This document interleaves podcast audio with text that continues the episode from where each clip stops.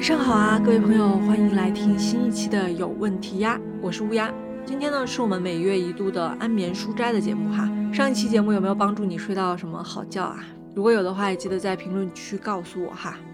就安眠书斋还是催眠书斋？叫催眠书斋吧。安眠书斋老是想起来那个安眠书店。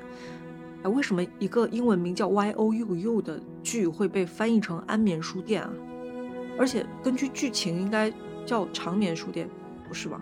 好了，不跑题了。如果你是第一次听这个系列的节目呢，这个系列基本上就是我一个人在自言自语，然后给大家念一念我上个月读的一些书，来帮助你睡个好觉。话不多说，我们马上就开始吧。我上个月读完的第一本书呢，是《丰饶之海》四部曲的最后一部《天人五衰》。嗯，这本我还挺喜欢的，喜好程度大概跟春雪那本不相上下吧。是一本读完之后你会觉得很怅然的书，特别是这本的结尾，当聪子再次登场的时候，他的一些话，然后以及那一段的整个的描写，如果你是连着读四部曲的话，会让你在读完之后陷入一种深深的、巨大的虚无的感觉。不知道这是不是？三岛写下最后一笔的时候，心中那种感觉呢？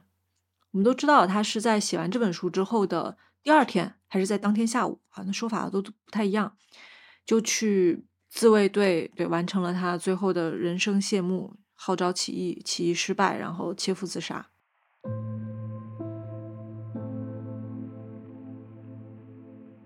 我我现在可能很多朋友跟我一样，对他的了解跟听他的故事，就听一些这种零星的片段式的东西。所以，原来在我的印象中，他就是一个军国主义的疯子。但是当我更了解他的生平多一些，特别是读了他的作品更多一些的时候，对他整个人会有非常大的改观。你对这个人整体的观感跟判断会更加的立体一些，不会那么的片面。我觉得很多时候就是这样子，你的信息掌握的程度，跟你会对一个东西的。发言跟判断成完全的反比，怎么说反比呢？就是往往是信息掌握的越多，你越觉得发言要谨慎。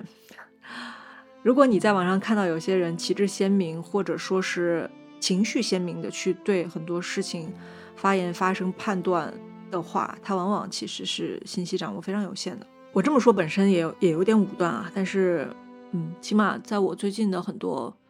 观察中是这样的，扯开说两句。但我们发现，现在有些人有一种信息优越感，就是他一定要显得他知道的比你多，哪怕他知道的都是二手、三手、四手、五手、六手信息，他也要第一时间搞得自己跟一手知情人就是就在现场一样，还挺有迷惑性的。不知道可能时代就是这样吧，从学历优越感到财富优越感，到知识优越感。再到现在的信息优越感，优越感本身就还挺可悲的，特别是读完《天人五衰》之后，可能也会有这种感觉。《天人五衰》的主人公透啊，他是可能是这个系列的所有转世的主人公中间最不讨喜的一个。故事发展的这一步，当肉身永存，肉身不断的轮回，你会发现作者最后留给透的，只有他可怜的自尊以及他的自尊心所诞生的恶。就如果你把它理解成我们通常意义中的自尊心的话，你会很难去理解为什么自尊心会诞生恶。但是你读完这本书的话，多多少少会有点体会。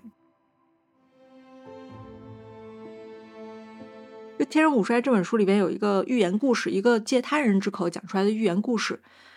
读懂了这个寓言故事的话，可能会更帮助我们去理解本多透这个人物吧。这个寓言故事讲了一个什么故事呢？我简单给大家讲一下啊，就是他讲的是一只老鼠，他觉得本老鼠跟其他老鼠都不一样。我呢是一只猫，它如果是一只猫，它肯定要吃老鼠的，对不对？但是它的自我解释跟合理化的方式是，我不吃其他的老鼠，是因为我不想被他们看穿。但是本质上，从思想上来说，我就是一只猫。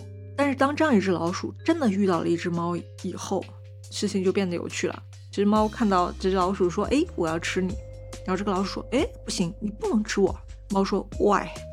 老鼠说：“因为我跟你一样都是猫啊。”我就哈哈大笑，觉得哇，今天怕不是要碰到了一只疯子。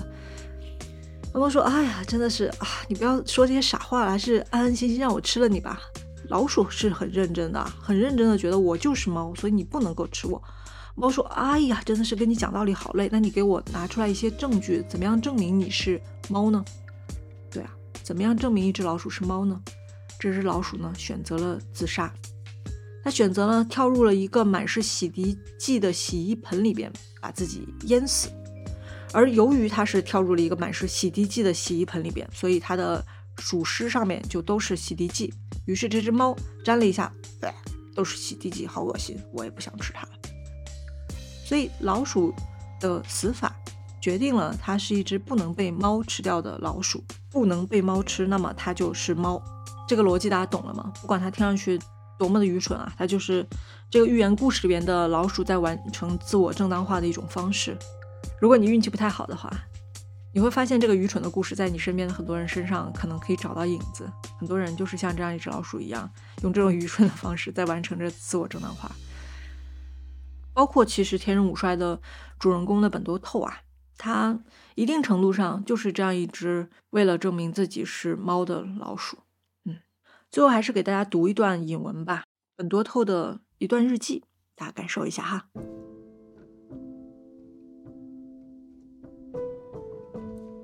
我的生存哪里会有艰难呢？换个说法也一样，我的生存的顺利和容易到了可怕的程度。有时我想，如此一帆风顺的活过来，说不定在这个世界上，从逻辑上说，我的存在本身或许是不可能的吧。这并非我赋予自己人生的一道难题。我确实在没有动力的情况下活着、运动着，这正如永动机一样，本来就是不符合原理的。然而，这绝不是宿命。根本不存在的东西，怎么可能是宿命呢？我似乎明白，我一旦降生到这个世界上，我的存在本身就是背乎情理的。我不是背负着屈辱而出生，我是作为这个世上几乎不存在的完美的全人的底片而生。但是，这个世界上却充满了非全人的正片。假如有人亲手为我显影洗相，对他们来说那是不得了的事，从而会产生对我的恐惧。对我来说，最感可笑的是，这个世界始终板着面孔教训我，要按照自己的真实而生存。这本来是不可能的事。如果我要忠实的实行，我就得立即死去。为什么呢？因为我只能使自己的背里的存在同其他人统一起来。假如没有自尊心，或许会有别的办法。要是舍掉自尊，不管多么扭曲的形象，都能很容易使他人和自己承认这就是自己的真实。然而，这种只有怪物才有的事，也会那么具有人情味吗？如果真实就是怪物，那么世界就会立即使人放下心来。已经是小心翼翼、自我防卫的本能，依然有巨大的漏洞，但那是明朗的洞口，从那里吹进来的风，时时令我陶醉。因为危险是常态，所以看不见危机。没有绝妙的均衡，就无法生存，所以具有均衡感觉是好的。不过下一个瞬间，不均衡和失坠就会变成炽热的梦境。越洗练，越增加凶暴，就越发疲于掀动自我控制的按钮。我不相信自己的热情，对别人热情，那对于自己是多大的牺牲？指望谁会相信这一点呢？总之，我的人生一切都是义务，就像新来的呆头呆脑的水手。对我来说，不是义务的，只有晕船，也就是呕吐。世上所有称为爱的东西，在我看来都是呕吐。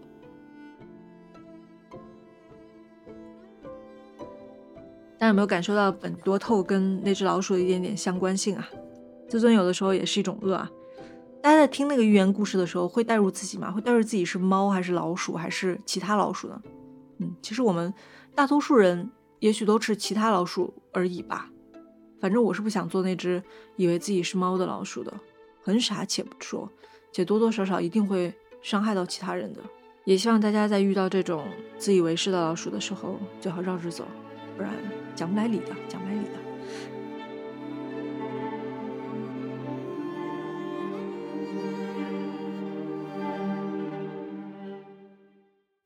第二本读完的呢，是一本设定很有意思的小书，叫《出生意愿确认》哈。我之前也录了一条小红书的视频来跟大家讨论，因为这本书的设定真的挺妙的，就是它讲的是在一个未来的世界中吧，就是当基因技术已经非常成熟的时候，所有孩子在九个月大的时候，好像八九个月大的时候吧，都可以在妈妈的肚子里边就来选择自己是不是要出生。具体这个孩子是怎么选的，我们不知道。但是呢，我们知道说他会被给予各种各样的数值跟评断，就是你可以提前知道你的性别啊、性取向啊、国籍啊、出生地区啊、有没有先天疾病啊、这个疾病有多重啊、智力水平啊、有没有才华，然后以及你监护人的就是经济状况啊、社会地位这些七七八八的东西合在一起的话，会有一个评分给到这个孩子。就是你的未来出生之后，你在这个世界上的存活难易度吧。然后你可以根据这个存活难易度来判断自己是不是要被生下来。比如说你的存活的容易程度是百分之九十的话，那你大概率你是愿意降生在这个世界中的。但如果你生下来就有很多的病，然后你呃父母很贫穷，然后你是性少数群体，或者说对出生在战乱的国家，诸如此类等等，加起来你的存活难易度。如果比如说百分之十或者百分之二十的话，那么当然大概率这个孩子就会不想被生下来。但也难说啊，如果天生反骨或者说就喜欢来到这个世间去走一遭、去升级打怪的孩子的话，也也也难说。总之呢，这个孩子会在出生之前自己来判断是不是要来到这个世界上。嗯，很显然，在这个嗯小说的设定里边，这才是一个拿今天的话说政治正确的选择吧。学校里边的老师也会教孩子、教育孩子说，等你们长大了之后啊，要生孩子的时候呢，也一定要尊重这些孩子的意愿，因为强制出生就是把性命强加于别人，比起杀人是夺走人的性命，这两件事情在本质上面是没有区别的，就一个是强制让人生，一个是强制让人死，都很残忍。但是当然，孩子不可能在子宫里面自己把自己掐死，所以。孩子的意愿是一方面，这个妈妈还是可以选择罔顾这个小孩的意愿，把他给生下来。但是显然这样子一定程度上算是犯法的。就如果未来你的小孩要告你的话，你是罔顾他的意愿把他生下来的话，就一告一个准儿，父母呢就要去坐牢。是不是还挺有意思的设定？特别是我记得很早以前我在做那个。弗兰肯斯坦科学怪人那篇的视频的时候的，我记得我当时做的角度就是这个科学怪人他并不是自主选择被创造出来的，他是没有经同意就来到这个世界上了。然后当看到这本书的时候，觉得还挺妙的，就是当一个必须经过同意才可以诞生的世界存在的时候，那这种出生确认的行为是合理的嘛？可能就是最大程度的去尊重人类所谓的自由意志吧。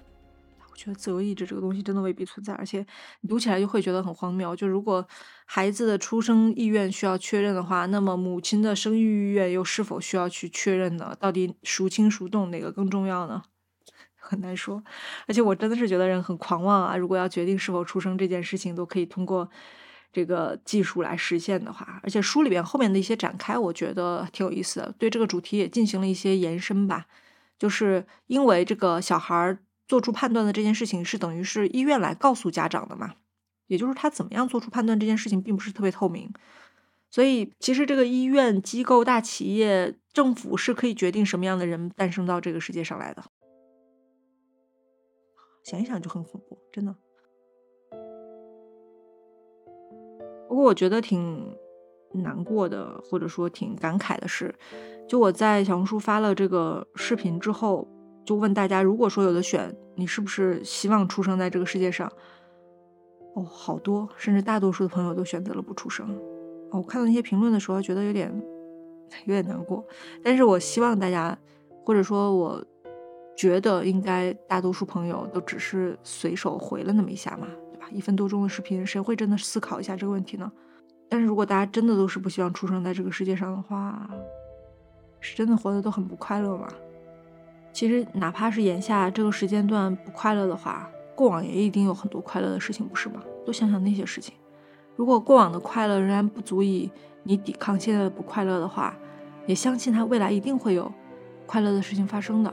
我们人生是为了那些快乐的事情才活着的，不是为了那些不快乐的瞬间。那些不快乐的瞬间存在的意义，就是让我们快乐的瞬间过变得更爽而已。真的，积极一点。既然没得选，活就活得快乐一点。下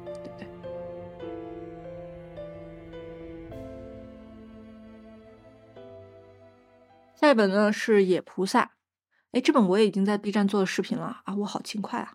是李子书老师的一本短篇小说集啊。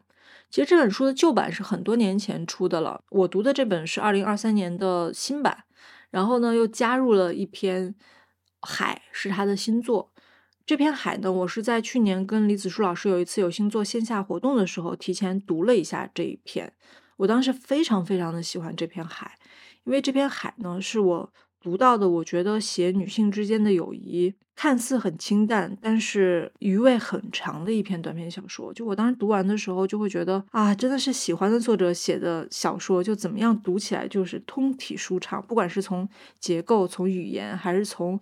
他所刻画的女性关系的那种细腻的程度，都特别的打动我。这本书我们最近光森也在做共读群的活动，我没有在群里边啊，但是听同事说群里边的评价也还都是挺好的一篇，大家喜欢就好。就是我很担心有一天共读活动选到了烂书给大家读，对，就是压力就会很重。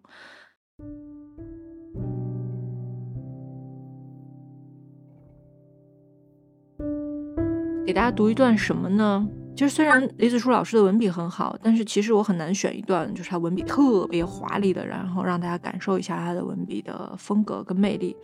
而且我是觉得他的短篇小说很多地方好就好在字里行间所藏的一些小小的线索，然后包括他是怎么样去编制一个短篇小说的结构的。比如说这本书的倒数第二篇吧，是一个爱情故事，而且是一个风格其实还有点老派的爱情故事。我。这次读到的时候，觉得哇，我好像已经很久没有读过这种像我年轻时候读到的那种爱情故事的气质的爱情小说了。这篇写的也很好，就是两条线，过去、未来、回忆跟现在一样的人物，不同的名字，但是读完之后，你又会觉得说，之所以有不同的名字，是因为曾经的那个他跟现在的这个人，也许就已经不再是同一个人了。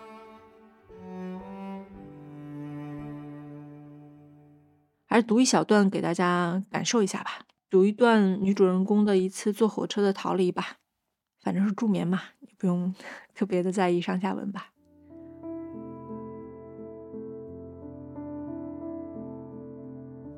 那不均匀的焦黄有一种记忆的老调子，随着车窗一格格溜过，就像投影机将旧照片一张张放送展示。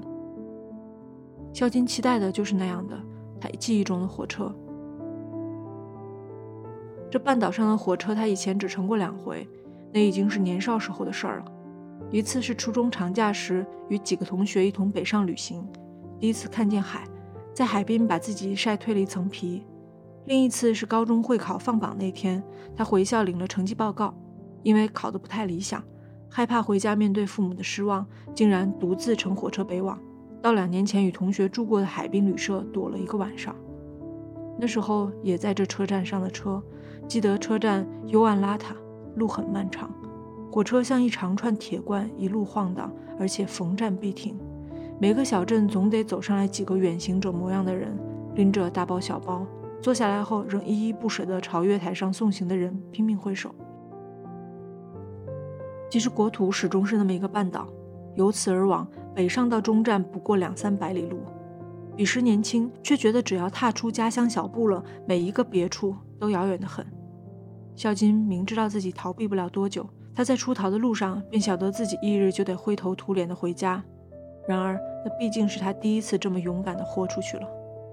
第二天傍晚，他回到家里，咬着唇，支支吾吾地交代昨晚的去向，听母亲细声地训斥了几句。晚上洗了头，伏在岸上写日记，才想起来那是生命中的第一次出走。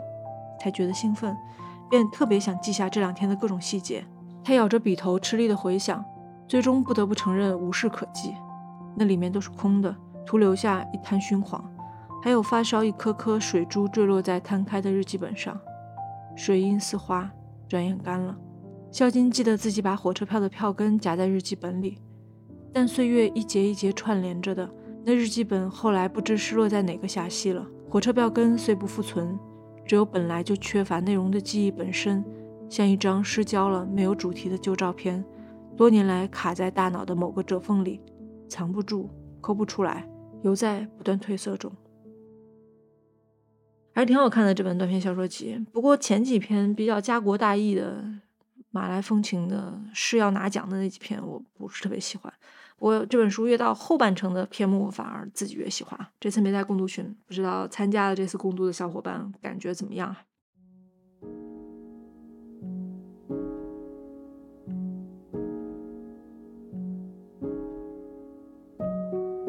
下一本呢就是《繁花》了。这本书呢，我是在过年期间读的。过年之前呢是看完了剧，然后过年中呢就把这本一直听朋友推荐读，然后一直没有读的书给读了一下。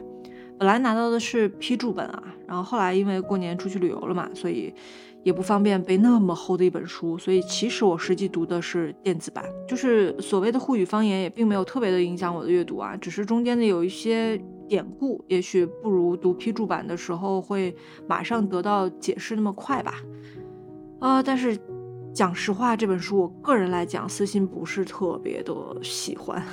其实《繁花》的电视剧我就有点一般，因为嗯，怎么讲，我实在不想在二零二四年还是看到那种抽帧的画面，然后整个王家卫的摄影在原来我都觉得很好，但是在现在我看起来就会觉得有一些些的。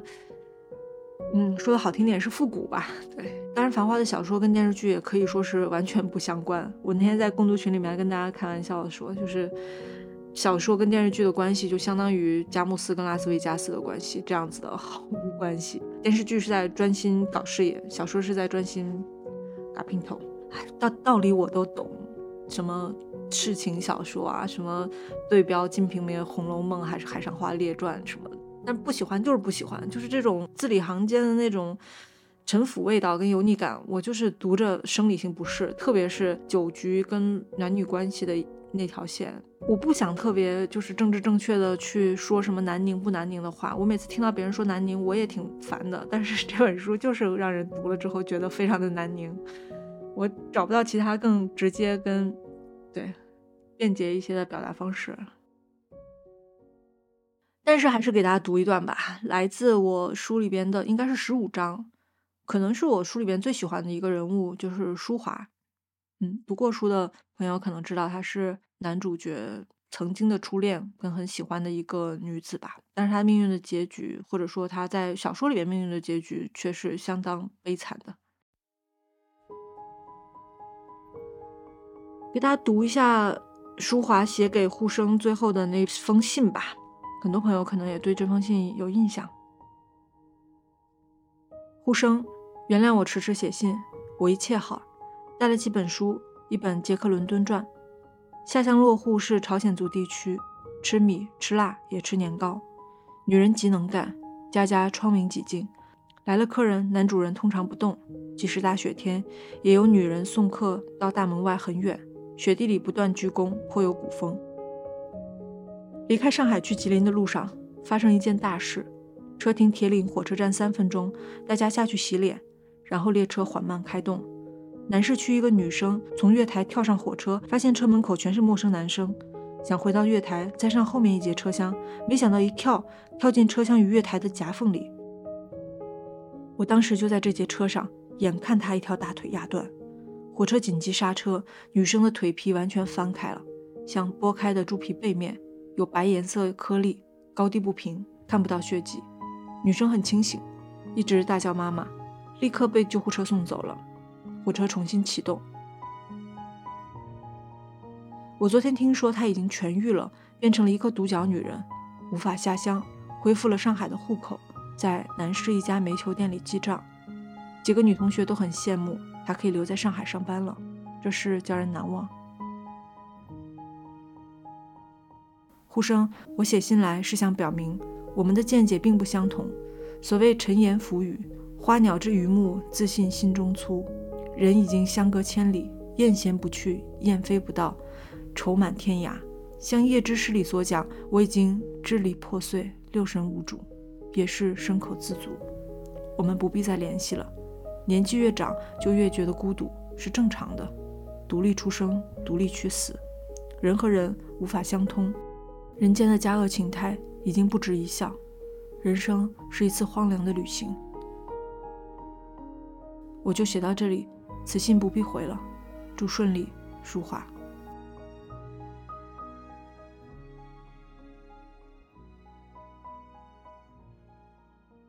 我真的是觉得搞清楚自己的阅读口味的话，会让你在选书方面的怎么讲？如果你不是为了寻找惊喜的话，搞清楚自己的阅读口味会让你在选书方面的踩雷的概率低很多。比如说我自己的阅读口味来讲，我就很喜欢瓦尔泽的小说。这个月呢，继续在读瓦尔泽，读了他的一本中短篇的小说集，叫做《散步》。这本里面我最喜欢的是同名的那个《散步》的，其实比较长了，不能算一个短篇，算是一个中篇吧。读起来就非常的放松跟松弛。虽然你很难说跟其他人去复述这个故事，因为瓦尔泽的小说经常没有什么明确的故事，但是你在整个阅读的过程中是非常享受的。读他的小说就真的很像散步一样的感觉，就是并不是说你今天走到公园里边去遛个弯儿，你会有什么奇遇，会展开什么了不起的冒险，会忽然掉进一个兔子洞。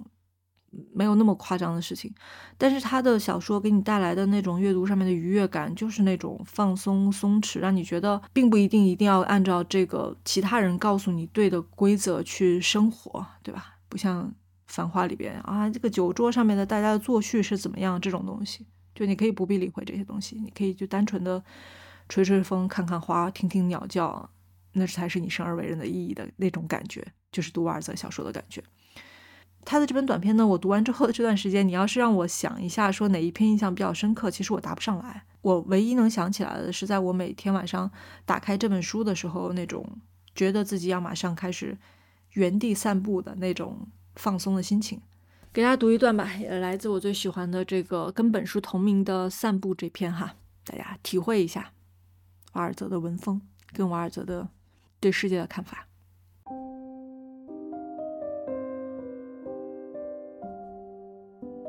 看到那些在呼啸而过的、激起尘土的汽车中端坐的人，我总是会露出愤怒而冷酷的表情。他们也不配我对他们展现更好的脸色，这使他们误以为我是一名督察或值班警察，收到上级和当局的命令来督察交通，要记录车牌号并上报。我总是一脸阴郁地盯着轮胎，或者盯着汽车的整个外壳。可我从来不看坐在车里的人，我鄙视他们，但这种鄙视绝不针对个人。这是一种根本性的鄙视，因为我不理解，我也永远无法理解那些人怎会将飞驰着掠过美丽大地所奉上的风光景物看作一种乐趣。他们仿佛感到自己太过优越，所以不得不飞奔，否则他们就会陷入可悲的绝望。事实上，我热爱平静和一切使人感到平静的事物。我热爱节制和克制，并以上帝之名憎恨一切人类内心最深处的喧哗与骚动。我的这种看法再真实不过，我不必再说明更多了吧。然而，人们绝不可能因为我的这几句话就放弃开车，他们也不可能放弃让汽车排出污染空气、令人厌恶的尾气。绝对不会有人喜欢或赞赏那种废气吧？真有人的鼻子会喜欢吸入汽车尾气，还乐在其中吗？那也太反常了。毕竟，对每一个正常人类的鼻子来说，那气味都是不堪忍受的。要是那人那天正好心情糟糕，那气味可能会使他当场暴跳如雷，呕吐不止。别再谈这些不好的事儿了，现在继续散步吧。步行才是最美妙、最优秀也最传统的出行方式，只要你的鞋子和靴子没问题。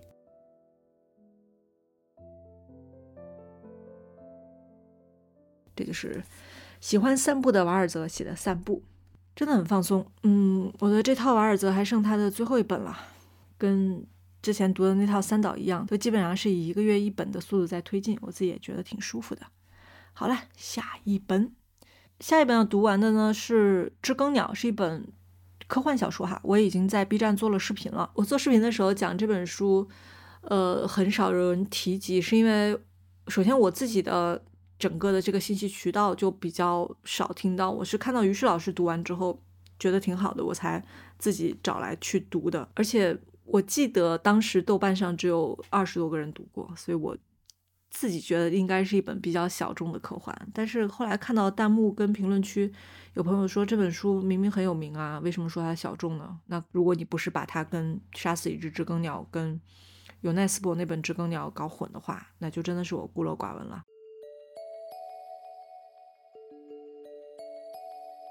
这本书的内容设定呢，我 B 站视频里面有讲啊，它就有点像《美丽新世界》跟《华氏四五幺》的一个结合，讲的也是在一个四百多年后的未来世界，当人类过度的依赖 AI 的时候，当人类放弃了阅读，放弃了思考，只是通过药物去维系生活中间的快感的时候是怎么样的一种末日景象吧。嗯，具体的内容我在视频里面有大概讲一些基本的设定哈，感兴趣的朋友的话可以去看一下我那条视频。当然，我也并没有把书的内容从头到尾讲一遍。我还记得有一条弹幕，是我在视频的结尾说我就不剧透了的时候，又又出现了那个久而没见的弹幕说啊不剧透，我为什么要看视频？不好意思，总是这样让大家失望。但是书还是要自己读的，真的就很反讽，特别是结合《知更鸟》这本书的内容，就是当大家不再阅读了之后的内容，再看到这条弹幕，挺有意思。而且这本书也并不是特别硬核科幻那种科幻小说，所以如果你是非科幻小说忠实读者，然后只是觉得这个故事设定挺有意思，想把它当做一本畅销小说来读一下的话，是完全没有问题的，读起来会非常的顺畅、很流畅。这本书的译者耿慧老师也翻译了很多的科幻小说，就是特德·江的，然后包括，哦，我之前也有推荐过的《莉丝的孩子》那一系列，他翻译的是我还没有看到的第三本。我在视频里边其实已经读了一些译文了，不过来听播客的朋友要给大家一些额外的福利嘛，再加上本来就是催眠书斋，还是给大家多读一些书吧。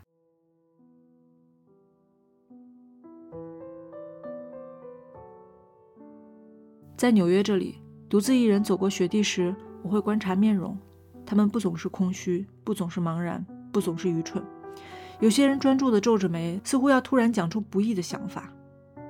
我看见身体瘦削的中年男人，头发灰白，衣着明快，眼神呆滞，陷入沉思。这座城市里自焚频发，眼前这些人也在考虑死亡。我从没问过他们，没人问。我们为什么不互相交谈？为什么不互相拥抱着，抵抗这座城市空荡街上吹过的冷风？很久以前，纽约曾存在过私人电话，那时候人们互相交谈，也许冷漠疏远，电子音听上去冷淡做作，可是他们交谈。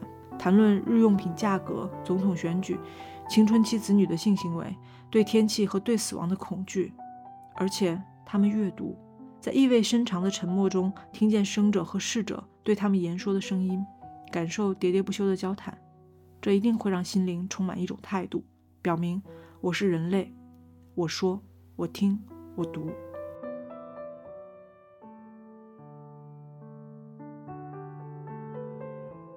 我这条视频发了之后，还是会有很多朋友在评论区说，嗯，不要那么局限性，或者不要那么目光短浅，觉得阅读这个行为不能被其他的多媒体的信息摄入方式所取代，并不要觉得阅读是有多么神圣性的。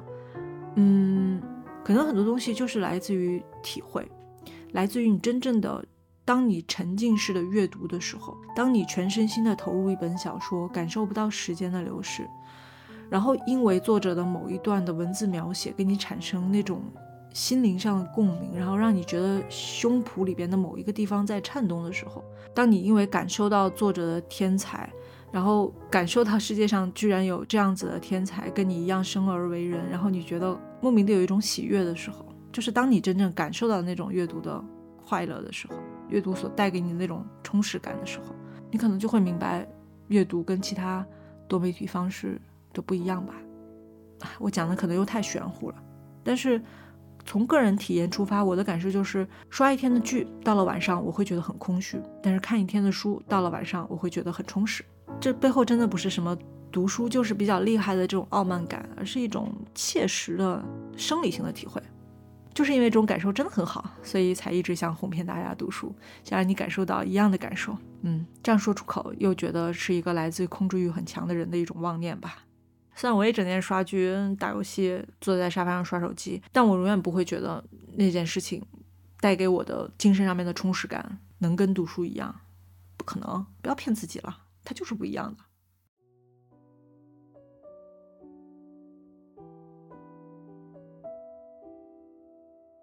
这个月的读的最后一本书呢，哎，我也在小红书发过试读，我不知道朋友们看了没有，叫做《纷纷水火》，是来自一个。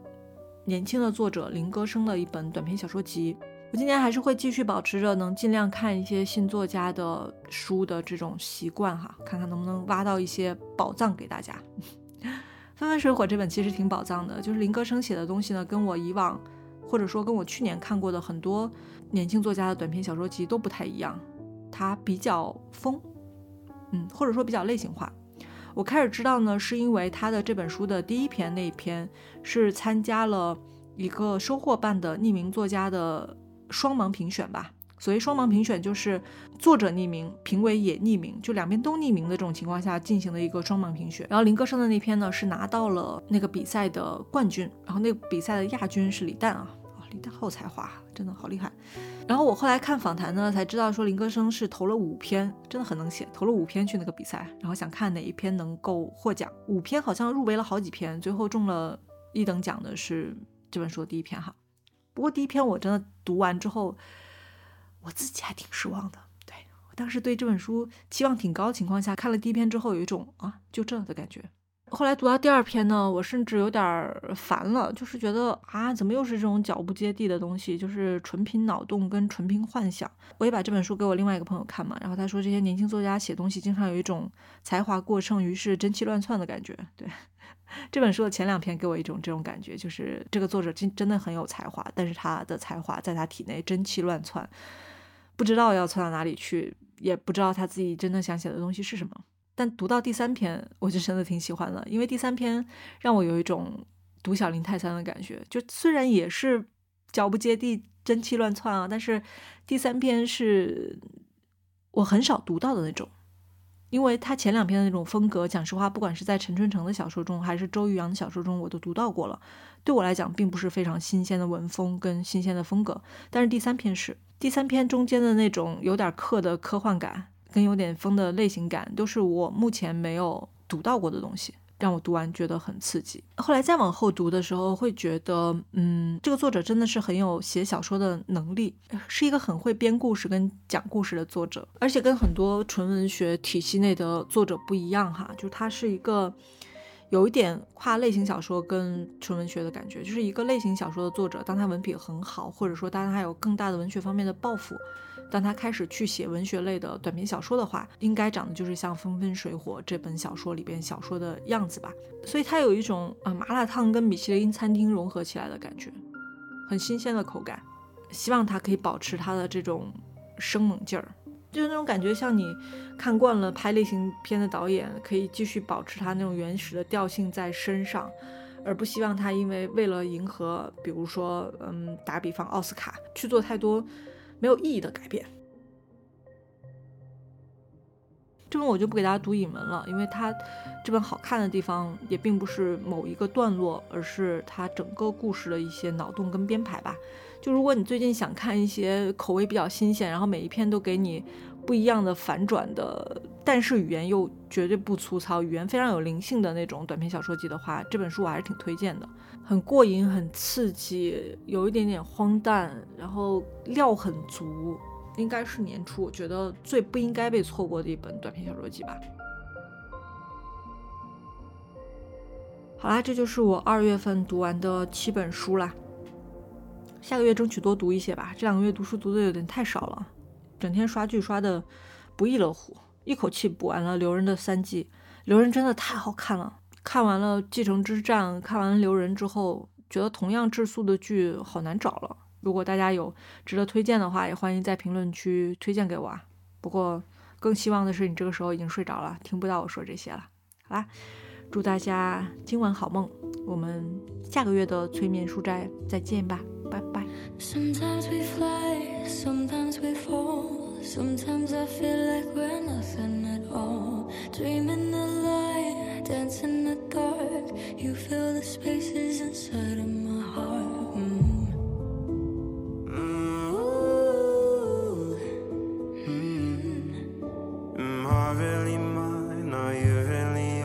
If all your emotions cut straight to my core Times when you cry, I feel it all. Whenever you leave me, I'll wait for you.